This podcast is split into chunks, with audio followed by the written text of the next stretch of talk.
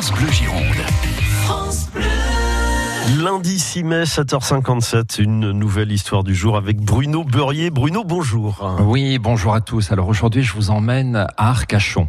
Euh, le lac du Loch Ness, Nicolas, est connu pour son supposé monstre qui vit dans les eaux de ce lac écossais.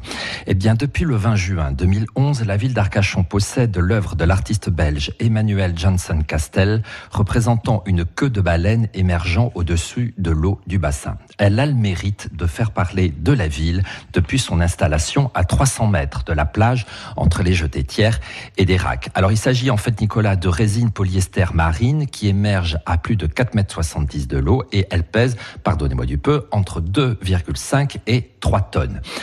Elle fait euh, parler d'elle, elle arbore en fait chaque année une couleur différente. C'est ça qui fait parler les Arcachonnais et le reste des touristes, si c'est pas du marketing Nicolas.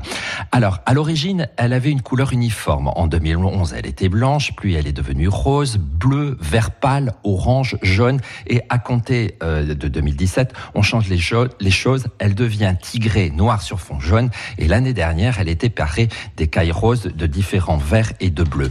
Cette sculpture arcachonnaise ne plaît pas à tous les Arcachonnais, c'est vrai, mais je vous en prie, arrêtez de l'appeler la queue de la baleine, mais plutôt la baleine du bassin et faites rêver les enfants.